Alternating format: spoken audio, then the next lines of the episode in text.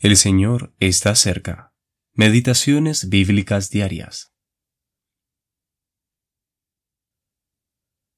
Yo sé que en mí, esto es, en mi carne, no mora el bien.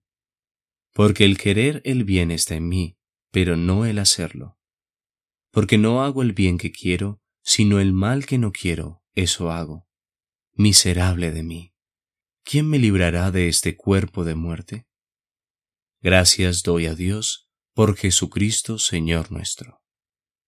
Romanos capítulo 7, versículos 18 al 19 y 24 y 25. La liberación del poder del pecado.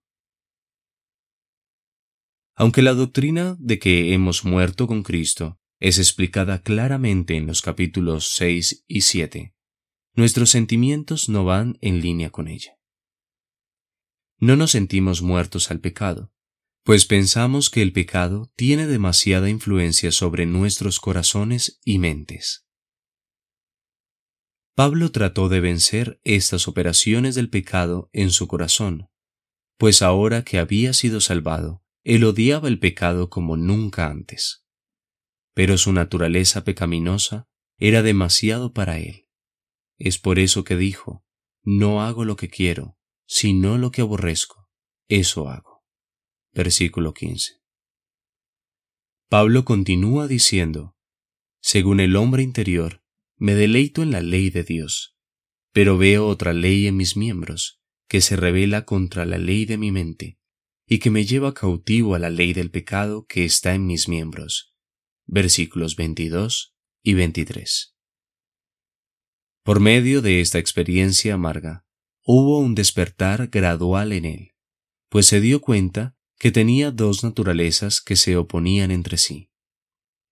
Y esperaba que triunfara la buena naturaleza. Pero esa no es la forma en la que Dios opera.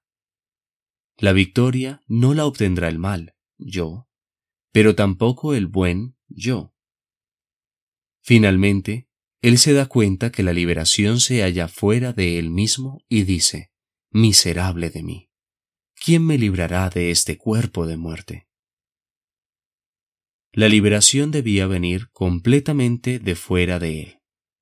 La luz comienza a amanecer en su alma cuando añade, Gracias doy a Dios por Jesucristo nuestro Señor. Esto aún no es la liberación, pero es el comienzo, pues es el reconocimiento de que el libertador no le puede fallar. L. M. Grant